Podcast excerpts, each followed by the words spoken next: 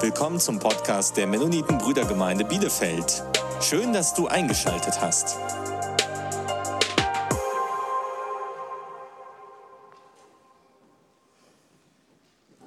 Ich freue mich, heute dabei zu sein und gerade zu diesem Feiertag noch. Und äh, ich möchte mit einer Begebenheit beginnen, gerade was auch teilweise so zu Karfreitag, Entschuldigung, zu Palmsonntag uns einführt. Es war vor Jahren, 1990er Jahre, am Anfang so ziemlich.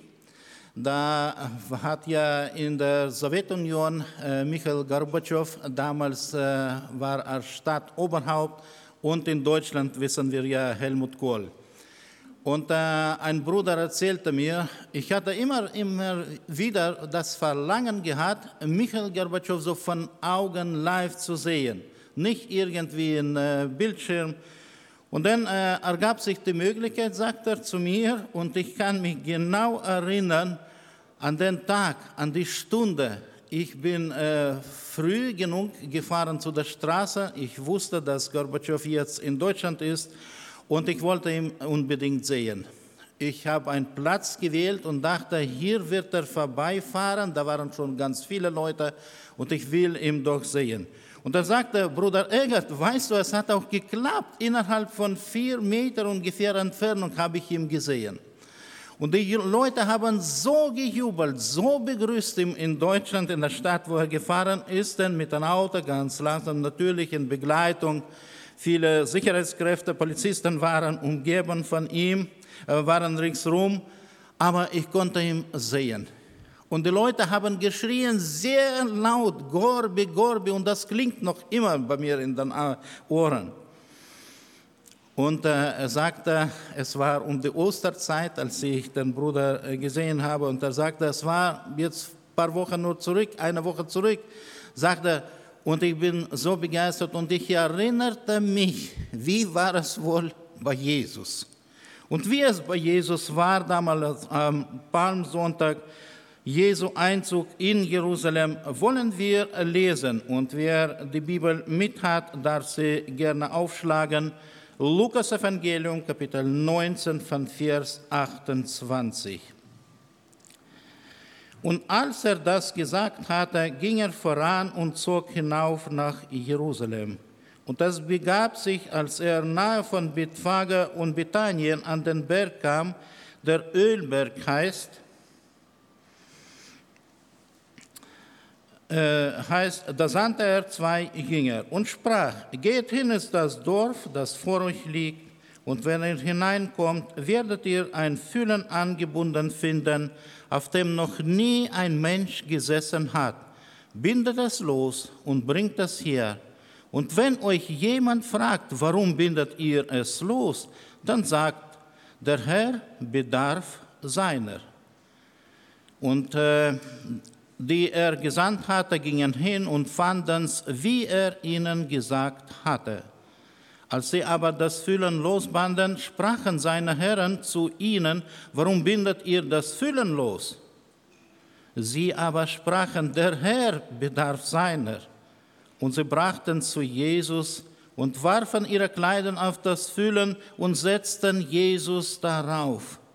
Als er nun hinzog, breiteten sie ihre Kleider auf den Weg, und als er schon nahe am Abhang des Ölberges war, fing die ganze Menge der Jünger an, mit Freuden Gott zu loben, mit lauter Stimme über alle Taten, die sie gesehen hatten, und sprachen, Gelobt sei der, der kommt, der König, in den Namen des Herrn. Friede sei im Himmel und Ehre in der Höhe. Und einige Pharisäer, die in der Menge sprachen zu ihm, Meister, weise doch deine Jünger zurecht. Er antwortete und sprach, ich sage euch, wenn diese schweigen werden, so werden die Steine schreien.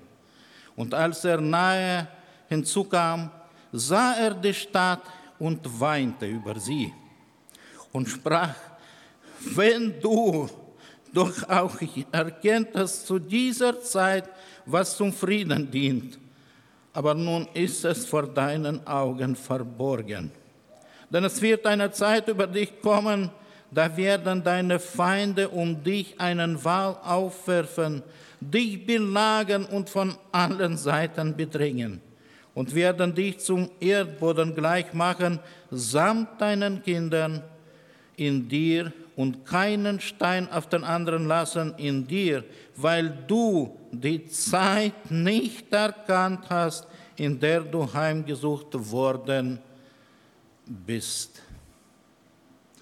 Etwas längerer Text, aber ich habe mich entschieden gerade für Lukas Evangelium, weil äh, Evangelium nach Markus, Matthäus, Johannes, jeder Evangelist beschreibt diese Begebenheit, weil sie so wichtig ist auch für uns heute. Natürlich, äh, um ein vollständiges Bild zu bekommen, möchte ich ja jedem empfehlen, zu Hause vielleicht nach der Mittagspause oder abends in jedem Evangelium lesen, dann habt ihr ein vollständiges Bild. Und natürlich Zacharia 9, 9. Denn da wird sehr klar prophezeit, was wir auch heute in den Liedern schon gehört haben, prophezeit von dem äh, Einzug Jesu in Jerusalem. Nun, ich habe gelesen die Verse ab 28, äh, 29, wo es geschrieben ist, dass Jesus gibt eine Aufgabe, zwei Jünger, und er schickt sie in nahegelegenes Dorf. Sie waren kurz davor mit den anderen äh, Jüngern und äh, Menge von Leuten haben schon damals Jesus begleitet und dann kamen immer wieder dazu mehr Leute, so können wir aus anderen Evangelien feststellen. Und er sendet sie in Dorf und sagt, wenn ihr hineinkommt, da werdet ihr ein Fühlen sehen, bindet es los und bringt es zu mir. Sie gehen und genau, genau wie Jesus es ihnen gesagt hat, die Aufgabe gegeben hat, wie er erklärt hat, trifft es ein. Wie wunderbar. Wir können mehrere biblische Geschichten äh, heute erwähnen, wo es genau so beschrieben ist. Wenn Jesus eine Aufgabe gibt, so weiß er genau, wie es ausgehen wird. Und da können wir ganz sicher gehen, dass Jesus mit uns ist, dass Jesus bei uns ist und dass er wird es äh, segnen und uns bewahren. Wichtig ist, dass wir an sein Wort uns halten und ihm für alles die Ehre bringen. Ja, sie kommen zurück mit den Füllen und was machen sie? Äh, im Grunde genommen, wenn wir so genau überlegen, machen sie alles Mögliche, dass Jesus es bequemer ist und dass er hoch geehrt wird. Durch die Menge der Jünger, durch die Menge des Volkes. Sie werfen ihre Kleider auf das Füllen und setzen Jesus da drauf. Und dann höchstwahrscheinlich führten sie den Füllen und die Leute, die umgeben haben, Jesus Christus, die haben ihre Kleider, sonst hatten sie ja nichts. Ausgezogen, äh, vielleicht bei einem war es Gewand, bei einem anderen Hemd, ich weiß es nicht, und haben es auf den Weg hingespreitet, damit Jesus darüber fahren könnte, äh, rübergehen könnte mit den äh, Füllen. Und äh, das Interessante ist, heutzutage, wenn jetzt große Politiker kommen oder Staatsmänner, dann wird ein roter Teppich ausgerollt. Damals gab es nicht. Und in einfacher Schlichtheit haben die Leute doch gemacht, was ihr zur Verfügung stand, nur als Jesus den Weg gerade bannen. Und dann lesen wir auch weiter in anderen Evangelien, dass sie Palmzweige abgeschnitten haben, Blumen und alles Mögliche geschmissen haben auf den Weg. Und sie haben gejubelt und geschrien.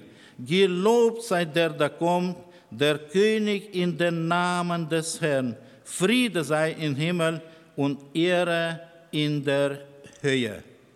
Ich habe mir oftmals früher gefragt, als ich noch Kind war und diese Geschichte hörte, so in der Kirche oder auch in Jugendzeit, warum gerade Jesus entscheidet sich für einen Esel.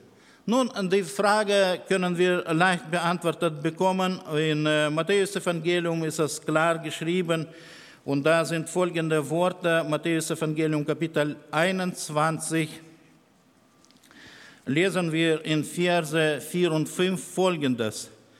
Das geschah aber, damit erfüllt würde, was gesagt ist durch den Propheten, der das spricht. Zachariah Kapitel 9, Vers 9 sagt der Tochter Zion, siehe, dein König kommt zu dir sanftmütig und reitet auf einen Esel und auf einen Füllen, dem Jungen eines Lasttieres. Da ist die Antwort weil prophetisch vorangesagt worden ist, einige hundert Jahre früher, dass Jesus auf einen Esel in Jerusalem einziehen wird. Und Jesus ist hier gekommen, die Prophetie zu erfüllen.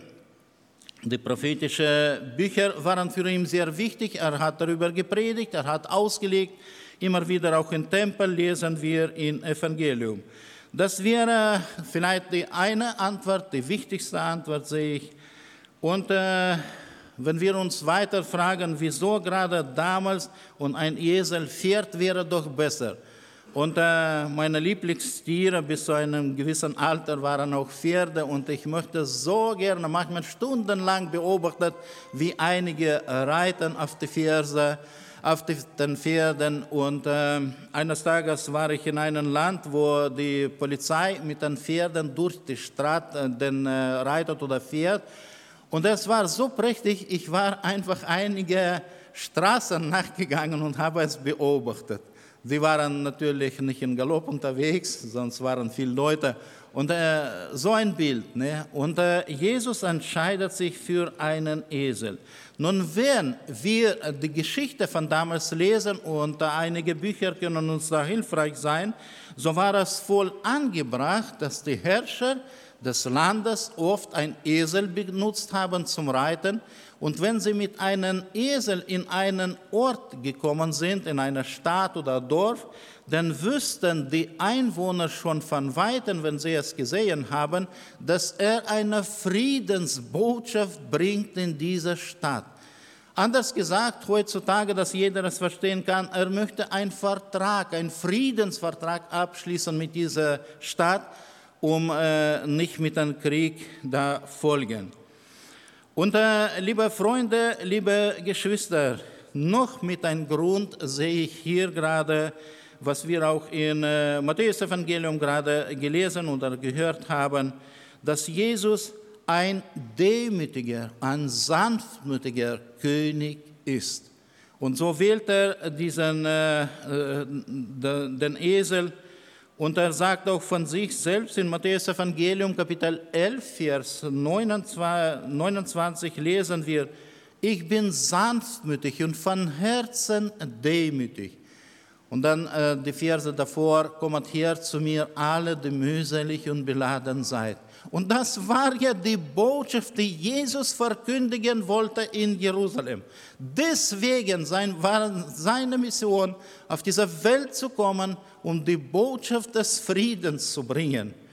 Ein Vertrag dürfen wir, brauchen wir gar nicht schließen, sondern wir haben freien Zugang durch Jesus Christus, durch sein Leiden und Sterben am Kreuz auf Golgatha zum Vater im Himmel.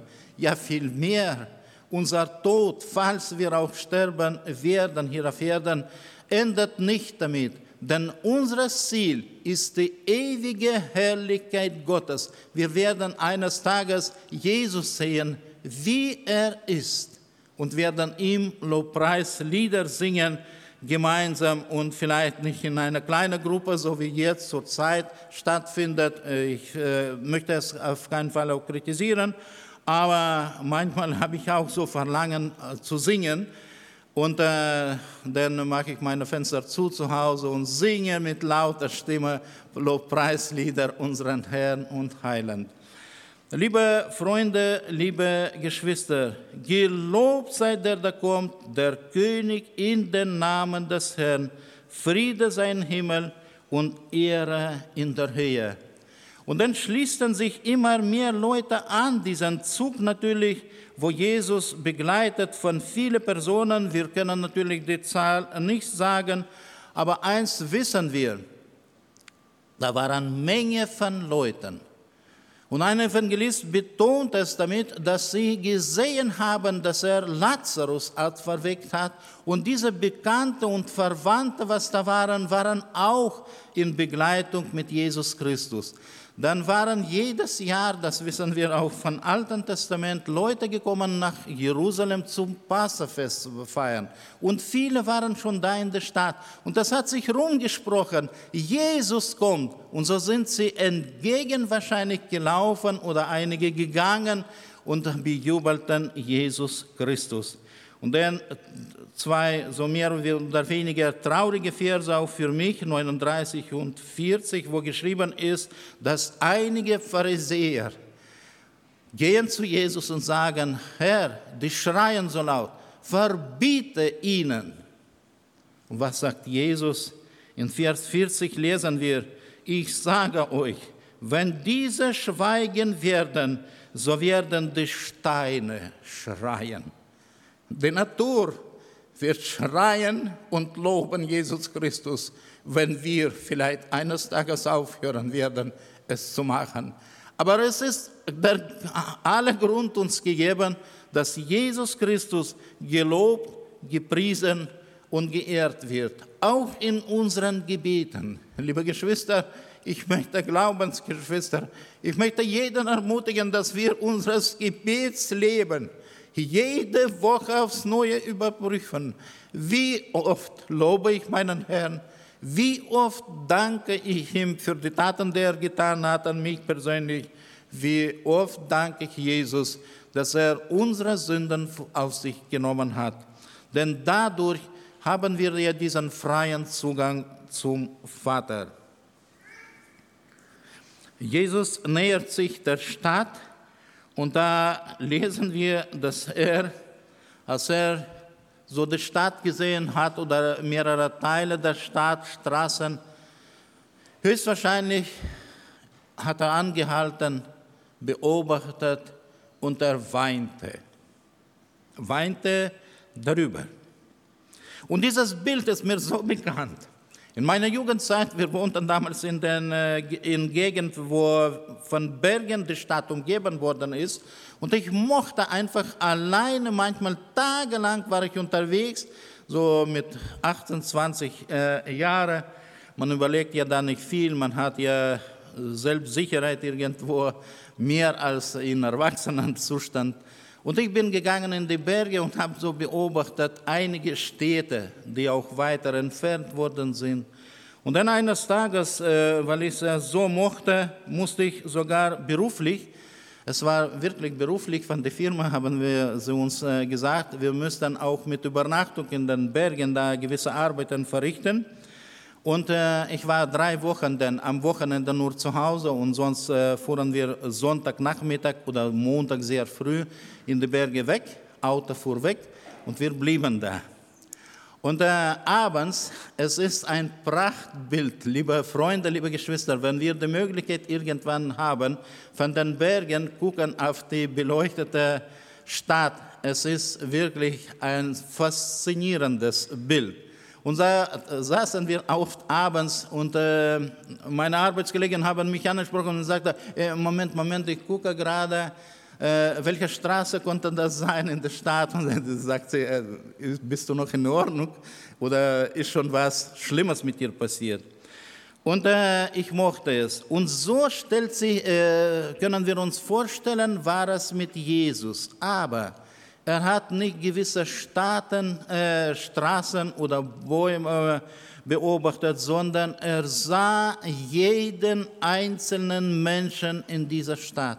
Er, hat sie, äh, er konnte ihre Gedanken lesen.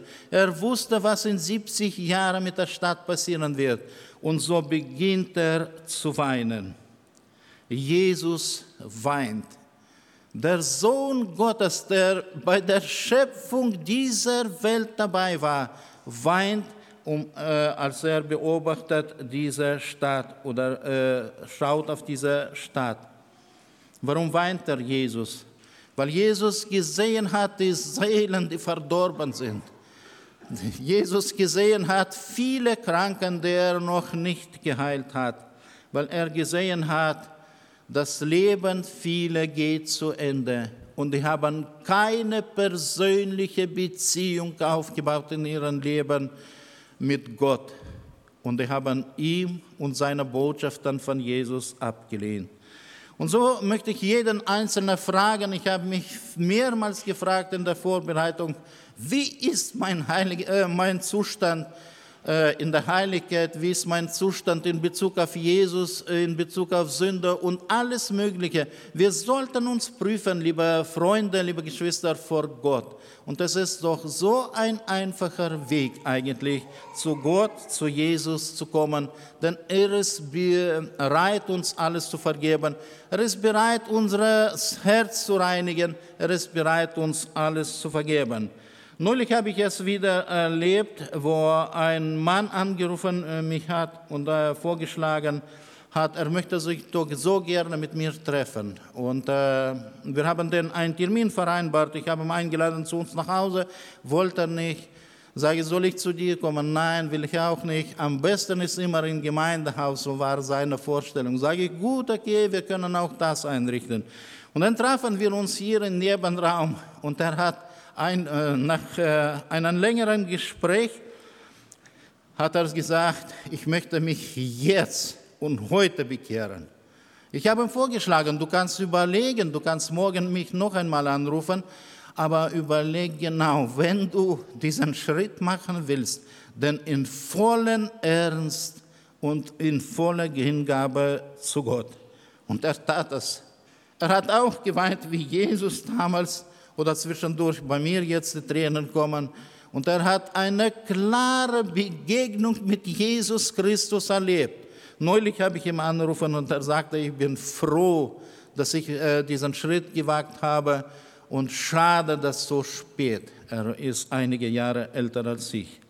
Und so ist das Angebot Gottes für dich heute Du darfst dich anschließend bekehren, du darfst dich zu Hause bekehren, natürlich, wenn es geht, mit deinen Eltern sprechen. Lass dich versöhnen mit Gott. Wir wissen nicht, wie lange noch diese Gnadenzeit sein wird, aber eins kann ich sagen, wenn du in, mit einem aufrichtigen Herrn, äh, Herzen zum Herrn kommst, wird er dir die Sünden vergeben und dann wirst du sein Kind sein und mit uns zusammen in einer großen Schar Gott Lob singen und preisen in der ewigen Herrlichkeit. Jesus wartet auf ihn. Antworte doch ihm bitte. Willst du eine ganze Sache mit ihm schließen oder nicht? Amen.